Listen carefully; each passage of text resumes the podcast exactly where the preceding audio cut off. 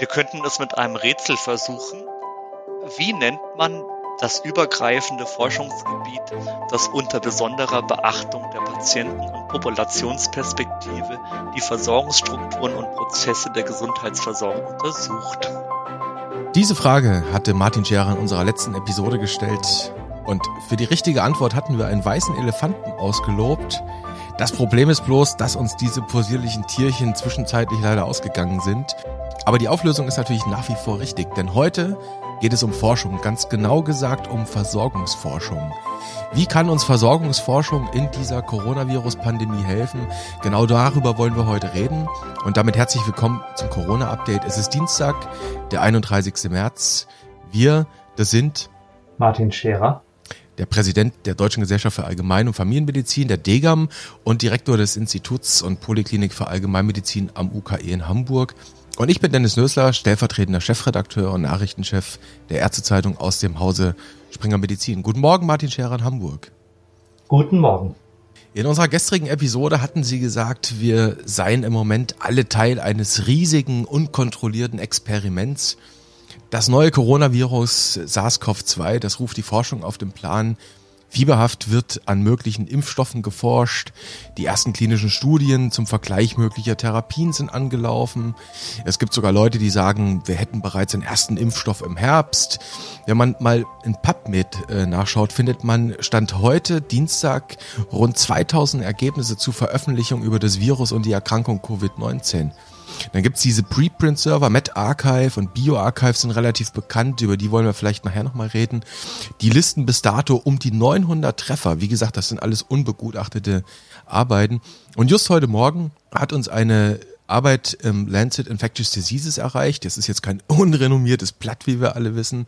Es ist eine neue Arbeit erschienen, die sich mit äh, Daten aus China beschäftigt hat. Immerhin fast 4000 Fälle haben sie da untersucht und die haben da nochmal eine völlig neue Letalitätsrate errechnet von 0,66 Prozent, wenn man die nicht bestätigten, die mutmaßlich nicht bestätigten Fälle mit äh, hinzurechnet. Das wirkt alles ziemlich beeindruckend, wenn man das so beobachtet, wie schnell hier die Forschung hochgefahren ist.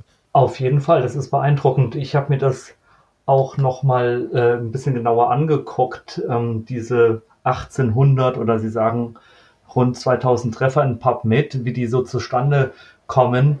Nur für die Hälfte, für 939 gibt es überhaupt einen Abstrakt, das heißt eine Zusammenfassung. Das heißt, nur die Hälfte dieser Arbeiten sind wirklich Originalarbeiten mit einem ordentlichen Abstrakt. Dann sind ganz viele Editorials dabei, ähm, 180, dann äh, 300 Briefe sind dabei, 42 Fallberichte, Kommentare, Fallserien, Übersichtsarbeiten und dann so richtige Übersichtsarbeiten, wo man sagen kann, das geht so in Richtung Systematic Review, wo wirklich Studien zusammengefasst werden. Das sind zehn an der Zahl. Da geht es dann so um den Einfluss des Rauchens auf die Krankheitsprogression, oder Verläufe bei Kindern, dass es bei Kindern mild verläuft, das war ein Systematic Review oder äh, wie müssen Medikamente sein, Drug Targets, also wie müssen Medikamente sein, um bestimmte Virusbestandteile ins Visier zu nehmen und so weiter. Also dann ein Systematic Review zu Chloroquin, ein zu Lopinavir, äh, ein zu PCR und Vakzine und ähm, so ist doch die Forschungslage recht heterogen. Die allermeisten Studien sind der Grundlagenforschung zuzuordnen. Wir sind also noch lange nicht an dem Punkt, dass wir mit Meta-Analysen oder systematischen Übersichtsarbeiten hier arbeiten könnten. Das liegt auch auf der Hand. Das Virus ist relativ jung, in Anführungszeichen, die Erkrankung für uns relativ neu.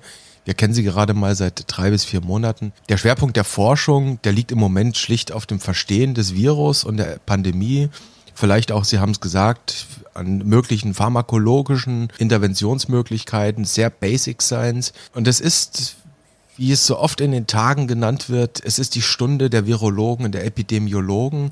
Wahrscheinlich auch eine wichtige Stunde. In hochrangigen Journals lernen wir aus vor allem Kasuistiken, oft auch sehr kleinen Kasuistiken oder auch kleinen Beobachtungsstudien mehr über die klinischen Verläufe. Und wir lernen vielleicht auch was über mögliche Interventionen, die in diesen speziellen, dort beschriebenen Fall Konstellation und Kohörtchen haben funktionieren können oder nicht. Äh, schlägt da Ihr Wissenschaftlerherz nicht doch irgendwie höher?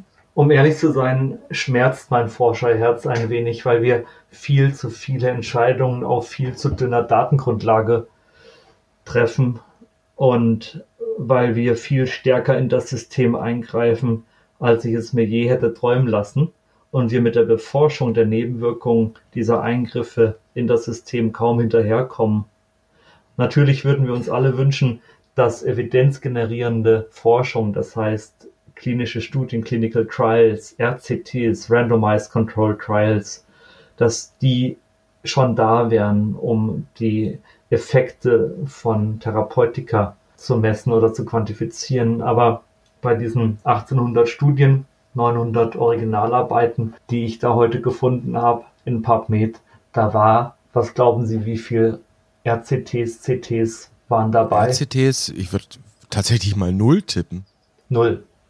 Genau null. Und das sind halt eben diese, das sind eben die Studien, auf die wir gerade warten. Wir hatten eingangs die sogenannten Preprint-Server angesprochen. Es ist eine relativ neue Entwicklung, die gibt es jetzt nicht seit Ewigkeiten, wo man als Forscher quasi Arbeiten vor dem Review-Prozess, vor der Begutachtung, vor der Annahme in einem hochrangigen Journal veröffentlichen kann. Wie gesagt, sie sind nicht begutachtet, es gibt keine Qualitätssicherung. MedArchive, BioArchive, das sind zwei, ähm, wo doch einiges publiziert wurde. Der große Vorteil ist die Geschwindigkeit, dass man Daten also sehr schnell raushauen kann. Herr Scherer, ist es Segen oder ist das Fluch in so einer Situation? Ja, die Entwicklungen, die sind sehr dynamisch, alles ändert sich sehr schnell und da muss halt die Regel gelten, true enough. Es gibt auch ein Buch, das so heißt, true enough, wahr genug. Oder wie man auch sagt, best available evidence, die bestverfügbare Evidenz. Wir müssen jeden Strohhalm ergreifen, den wir kriegen können. Deshalb ist jede Fallserie, jede Beobachtungsstudie, jede Meta-Analyse, die wir zu greifen kriegen, anzuschauen und zu bewerten. Und natürlich muss man sich dann die Aussagekraft der Daten anschauen und vorsichtig interpretieren. Also Sie sind nicht der absolute Gegner dieser Preprint-Server, aber bleiben wir nochmal bei der, bei der Frage der Qualität, der wissenschaftlichen Qualität, der bestmöglichen Evidenz. Wie ließe sich denn angesichts einer solcher, einer solchen Bedrohung, der wir hier ausgesetzt sind, bei, bei der wir doch relativ schnell wissenschaftliche und klinische Erkenntnisse austauschen wollen und müssen, vor allem wenn es ein globales Phänomen ist. Wie ließe sich in so einer Situation eine gute wissenschaftliche Qualität aufrechterhalten, wenn wir eben nicht Monate auf die Begutachtung warten können, bis irgendwann mal Daten veröffentlicht werden können? Das ist einfach ein Widerspruch in sich. Also Geschwindigkeit und hohe Qualität widersprechen sich. Gute Forschung braucht Zeit und meist vergehen von der Idee bis zur Publikation mehrere Jahre. Aber wir haben ja gerade wichtige Fragen zu klären und dann müssen wir die Daten nehmen, die da sind. Wir müssen sie dann eben vorsichtig interpretieren. Wir forschen im Moment, das haben wir schon festgestellt, sehr viel an Molekülen, vielleicht auch an möglichen pharmazeutischen Ansatzpunkten. Wir forschen an Epidemiologie, an Vakzinen und eben an der Klinik von Covid-19. Das ist all das, was so ein bisschen die Menge der Publikation prägt. Genügt das denn, was wir da an Publikationen im Moment sehen? Oder müssten wir den Forschungsfokus mal von der Qualität abgesehen, müssten wir den Fokus der Forschung vielleicht weiten? Natürlich sind die drängenden Fragen im Augenblick die nach der Impfung, nach wirksamen Medikamenten, dann die Antikörpertestung, um herauszufinden, wie hoch die Durchseuchung in der Bevölkerung ist, bis hin zu der Frage, wie viel Intensivbetten wir brauchen. Aber wir müssen natürlich auch verstehen, was es für Haushaltspraxen, für Alten- und Pflegeheime, und für Krankenhäuser bedeutet, wenn zu wenig Schutzmasken da sind, was macht das mit den Behandelnden, mit den Pflegenden, was bedeutet das für die Versorgung, was bedeutet Heimisolation für Teenager, denen gerade das Freizeitleben wegbricht, der Sport, die Anerkennung, das soziale Netzwerk, der körperliche Ausgleich, was bedeutet Heimisolation für ältere Menschen, die unter dem Wegbrechen des sozialen Netzes besonders leiden, was bedeutet die Krise für Behandlung all der Krankheiten, die auch vor Corona schon da waren. Also es geht im Prinzip, das, was Sie sagen, es geht ums Erforschen, ums Beobachten, ums Untersuchen der medizinischen, pflegerischen, generellen Versorgungssituation, sprich die Versorgungsforschung, was wir eingangs ja schon angedeutet hatten. Äh, Herr Scherer, vielleicht müssen wir für die breite Masse nochmal einordnen, was konkret Versorgungsforschung tut wodurch sie sich vielleicht auch abhebt, abhebt von anderen Forschungsfeldern und was das Ziel ist. Ja, Sie haben es eigentlich schon ganz gut beschrieben. Versorgungsforschung ist die wissenschaftliche Untersuchung der Versorgung von Einzelnen und der Bevölkerung. Versorgungsforschung ist genau das Forschungsfeld, das wir brauchen, um die zuvor genannten Fragen zu beantworten. Versorgungsforschung hilft uns dabei, die Nebenwirkungen der Krise zu verstehen, zu verstehen, was im Gesundheitssystem passiert. Das wäre die Makroebene, das heißt die Systemebene. Zu verstehen, was mit Gesundheitseinrichtungen passiert, das wäre die Mesoebene. Und zu verstehen, was Patienten erleben, wie sie die Veränderung der Versorgungssituation in der Krise erleben, welche Erfahrungen, aber auch Ängste sie ausgesetzt sind oder wie sich die Arzt-Patienten-Beziehung verändert. Das wäre dann die Mikroebene.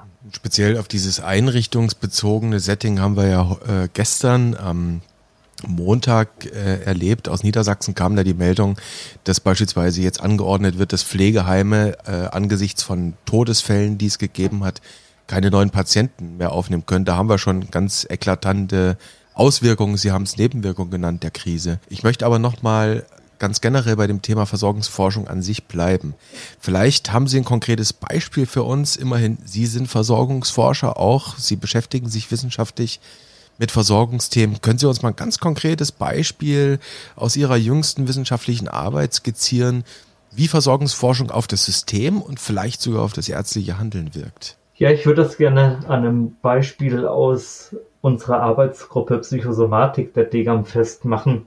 Die geht davon aus, dass es unter den Belastungen der Krise zu einem Zuwachs von Panikattacken kommt, zu einem Zuwachs von Angst, darüber hatten wir schon gesprochen, und ähm, dass die Auswirkungen von Verlusten, von der Verstärkung von Einsamkeit, mangelnder Resonanz für das eigene Selbstwertgefühl dann ähm, mit Depressionen verbunden sein können oder sogar zu Suizidalität führen können. Und persönliche Beziehungserfahrungen werden sehr eingeschränkt und die Arbeitsweise der hausärztlichen Versorgung, deren wichtiges Werkzeug die Arzt-Patienten-Beziehung ist, ist beeinträchtigt. Und das sind dann wieder so Situationen, die in Richtung Nebenwirkungen der sozialen Distanz gehen, diese Nebenwirkungen müssen wir messen, um zu verstehen, was in unserem System passiert. Und die Versorgungsforschung, die untersucht so etwas und die misst so etwas. Vielleicht muss man da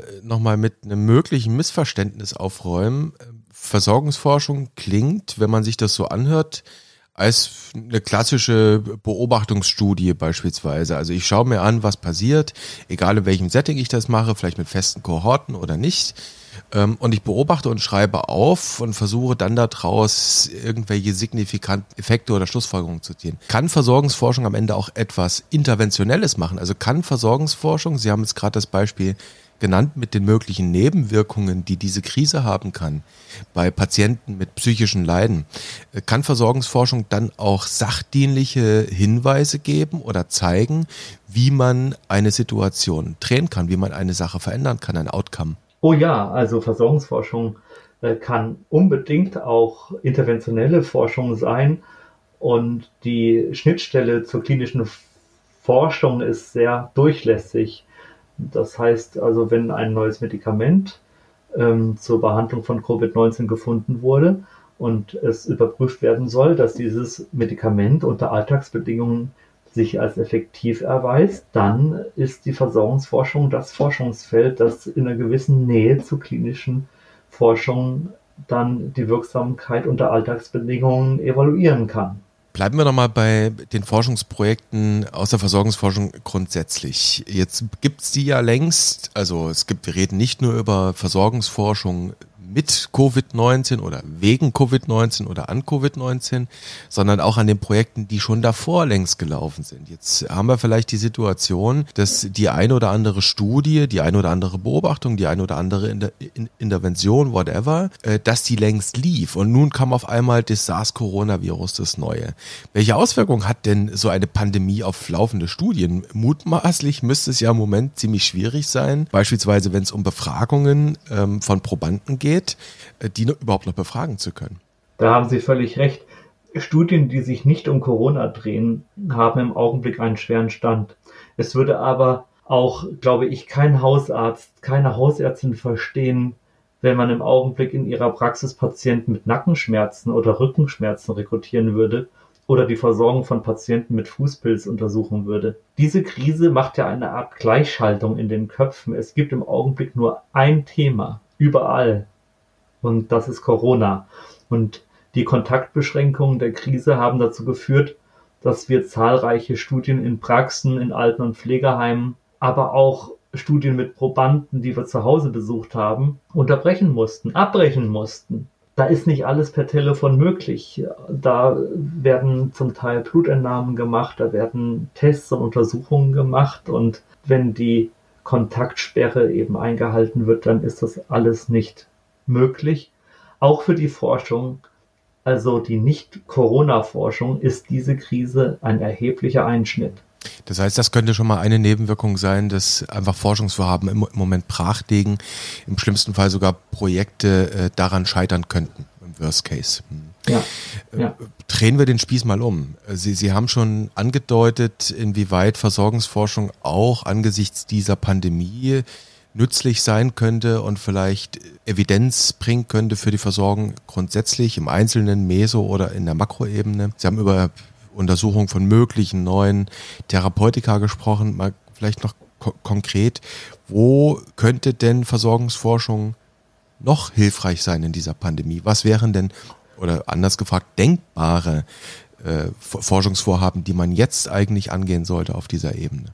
Einige Fragestellungen habe ich ja schon genannt. Die Versorgungsforschung müsste sich, sobald Therapien da sind, erstmal mit der Wirksamkeit von Medikamenten unter Alltagsbedingungen befassen, mit den Erfahrungen, die SARS-CoV-2-Infizierte mit dem Gesundheitssystem gemacht haben, äh, müsste sich Versorgungsforschung befassen. Versorgungsforschung müsste die Odysseen aufarbeiten, die viele Betroffene durchlaufen haben, Kollateralschäden dokumentieren, Erfahrungen von Patienten untersuchen, die vorher schon krank waren, aber auch Best-Case-Szenarien untersuchen und Beispiele für gute Krisenbewältigung analysieren. Also letztlich wäre zum Beispiel auch ein Ansatz, die, diese möglichen Kollateralschäden, die diese Epidemie oder vielmehr der Umgang mit dieser Epidemie hervorrufen könnte, zu untersuchen. Eine Frage, die sich mir da ganz, ganz konkret stellt. Die Ziele, die Forschungsziele, die habe ich verstanden. Die die liegen fast schon auf der Hand. Wir haben gerade eben darüber gesprochen, dass bestehende Projekte jetzt eigentlich nur mal schwer durchzuführen sind. Wie ließe sich denn jetzt überhaupt so eine, so eine Versor Versorgungsforschungssituation äh, umsetzen? Ich mache jetzt mal ein ganz, ganz kon konkretes Beispiel auf.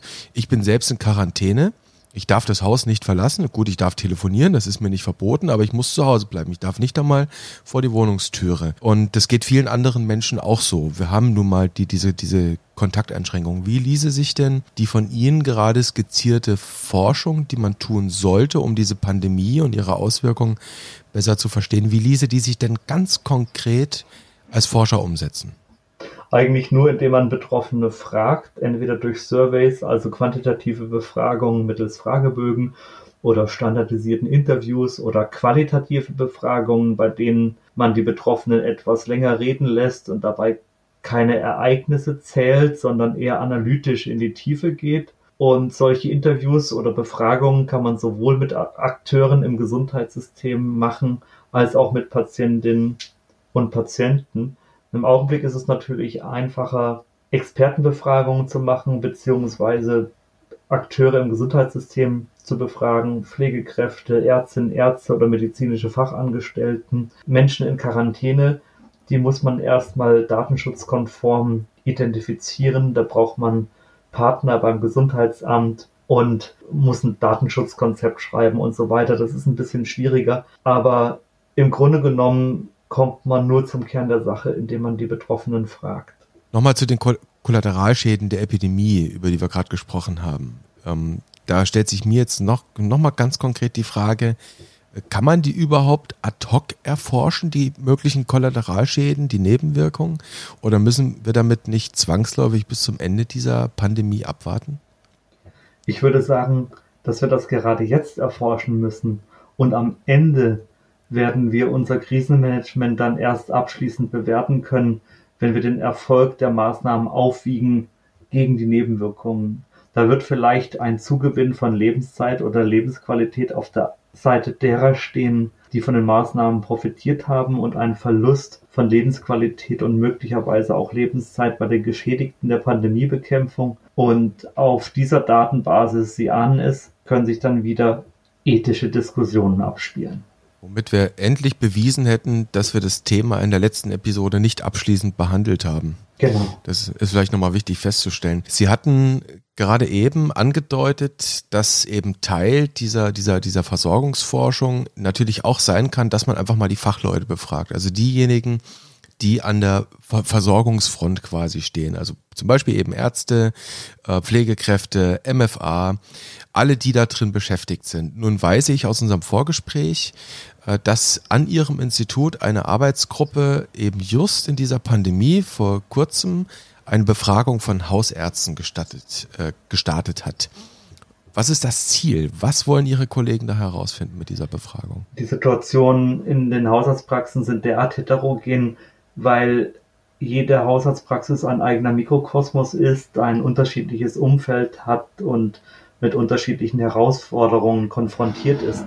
Wir wollen verstehen, was diese Krise mit den Hausärzten und den Hausärztinnen und ihrer täglichen Arbeit so macht. Und jetzt interessiert mich natürlich, das ist die Frage, die einen immer interessiert. Gibt es denn da schon erste Ergebnisse? Kann man da schon was ableiten?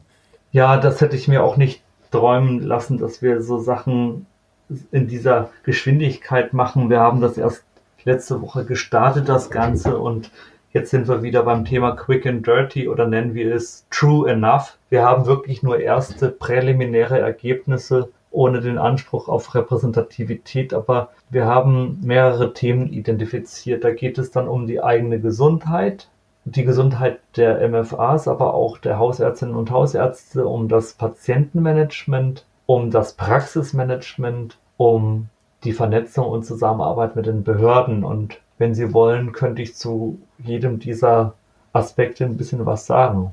Eigene Gesundheit bin ich sofort interessiert. Ich sage nur Genfer Gelöbnis, steht das ganz dick drin. Was ist dabei rausgekommen? Also da wurde ähm, der Mangel an Masken, an Kitteln, dann aber auch der Mangel an Desinfektionsmitteln benannt. Und da stand wirklich ganz klar der fehlende Selbstschutz im Vordergrund. Und ich glaube, wir haben bei unserem allerersten Podcast, den wir zusammen gemacht haben, über die Notwendigkeit gesprochen, die Haushaltspraxen zu schützen. So gab es auch dann bei den Befragten Bedenken hinsichtlich der eigenen Gesundheit, vor allem dann auch in Bezug darauf, dass sich Ärztinnen und Ärzte Sorgen machten, selbst zum möglicherweise symptomlosen Überträger von SARS-CoV-2 zu werden, besonders bei der Betreuung von Altenheimen. Ähm, das nächste Thema war Patientenmanagement. Die Patienten wurden an die 116, 117 verwiesen. Die Nummer war aber nicht erreichbar oder oft nicht erreichbar, obwohl die Patienten nach RKI-Kriterien abgestrichen werden sollten. Zum Teil wurden sie dann an die Gesundheitsämter verwiesen und dann eventuell wieder ohne Aktion zurück an die Hausärzte mit der Ansage nicht zuständig. Da muss man natürlich sagen, ähm, das ist lokal dann auch Unterschieden unterworfen. Aber was von mehreren angemerkt wurde, das war der hohe Beratungsaufwand bei den Patienten, die gar nicht oder falsch informiert waren, die gleichzeitig verunsichert und ängstlich waren. Die Ansprechpartner der Gesundheitsbehörden waren oft Nichtmediziner und verwiesen nicht selten stereotyp auf RKI-Kriterien. Dabei wurden dann rein rationale Überlegungen nicht gehört, wie zum Beispiel symptomatische Patienten, die auf einer Messe in China waren oder so ähnlich. Es wurde jedenfalls oft angegeben, dass die örtlichen Stellen wenig Informationen über die Situation im Einzugsgebiet zur Verfügung gestellt haben, was das Risiko, dass ein Patient in der eigenen Praxis tatsächlich erkrankt ist, deutlich schwieriger einschätzbar macht. Ähm, was da dann sehr oft geholfen hat, das war eben dieser allgemeinmedizinische List-Server, wo wir netterweise auch unsere Befragung machen durften. Lokale Treffen mit anderen niedergelassenen Kollegen oder WhatsApp-Gruppen, die gegründet wurden ähm, mit niedergelassenen oder mit Krankenhäusern und dass sich eben die Kolleginnen und Kollegen im Landkreis ähm, durch einen Messenger-Dienst oder andere E-Mail-Server vernetzt haben. Das haben wir auch schon mal in einem der vorangegangenen Podcasts gesagt, dass da einfach man dann in der Kollegenschaft zusammenrückt und dann gemeinsam durch so eine Krise hindurchgeht. Man merkt bei, bei anderen Fachgesellschaften, die vor allem wenn es gebietsärztlich ist, vielleicht auch auf ein Organ fokussiert ist, vielleicht ein bisschen es einfacher haben, weil das ja doch abgegrenzt ist, womit man sich da auch inhaltlich am Ende vielleicht auch klinisch beschäftigt. Das ist immer so die Stunde der Register. Also ganz, ganz, ganz vorne dran sind im Moment die Intensivmediziner. Äh, wir wissen es von den Nephrologen, die äh, Register auflegen und die versuchen jetzt so viele wie möglich Patienten, die sie im Moment erleben, in Register einzuschließen, um dann möglichst viele Daten dort zu sammeln und hinterher doch allerhand an Daten oder Analysen daraus fahren zu können. Wäre es nicht eigentlich eigentlich auch an der Zeit, dass man sagte, hm, Hausärzte sind doch diejenigen, die Patienten hier sehen, die relativ viele solche Patienten mitbekommen, dass man eigentlich so ein allgemeinmedizinisches Register, Covid-19-Register auflegen müsste? Vielleicht muss ich erstmal dazu sagen, dass wir ohne die Unterstützung der hausärztlichen Kolleginnen und Kollegen überhaupt gar keine Forschung machen könnten. Ohne diese Unterstützung gäbe es gar keine allgemeinmedizinischen Institute und ohne diese Unterstützung gäbe es auch nicht diese kleine Ad-Hoc-Studie, die wir da im allgemeinmedizinischen List-Server gemacht haben. Also vielen Dank nochmal an die Kolleginnen und Kollegen, die da mitgemacht haben und trotz ihrer knappen Zeit uns eben unterstützen. Diese Registeridee ist eine gute Idee, aber man muss sich wirklich dann fragen, was ein guter Zugang wäre und da wäre möglicherweise ein Zugang über die Gesundheitsämter, wie gesagt, alles in Form einer sauberen Kooperation mit einem guten Datenschutzkonzept ein besserer Zugang, weil eben die Gesundheitsämter die vollständigen Meldungen der Verdachtsfälle haben. Herr Gerard, das wird eine spannende Zeit werden, was man da alles erforschen wird können und auch wird müssen. Und es wird spannend äh, zu sehen, was wir dann an Evidenz, an Wissen da rausziehen können aus diesen Vorhaben. Ich bedanke mich sehr für diese Folge. Es war sehr interessant. Und wollen wir es vielleicht wieder versuchen mit einem Cliffhanger? Was meinen Sie? Ja, man könnte sagen, non Universitate sed vitae discimus. Nicht für die Universität, sondern fürs Leben lernen wir. Das sollte jedem zu denken geben. Und wir wollen mal schauen, was wir in der kommenden Episode damit anfangen können. Weise Elefanten, wie gesagt, sind leider aus. Deswegen können wir kein Preisausschreiben mehr machen. Wir lassen uns dann für die folgende Episode was Neues einfallen. Herr Scherer, ich wünsche Ihnen einen guten Dienstag, natürlich Gesundheit in dieser Zeit und wir hören uns wieder an gleicher Stelle auf gleicher Welle. Danke Ihnen auch. Tschüss. Tschüss.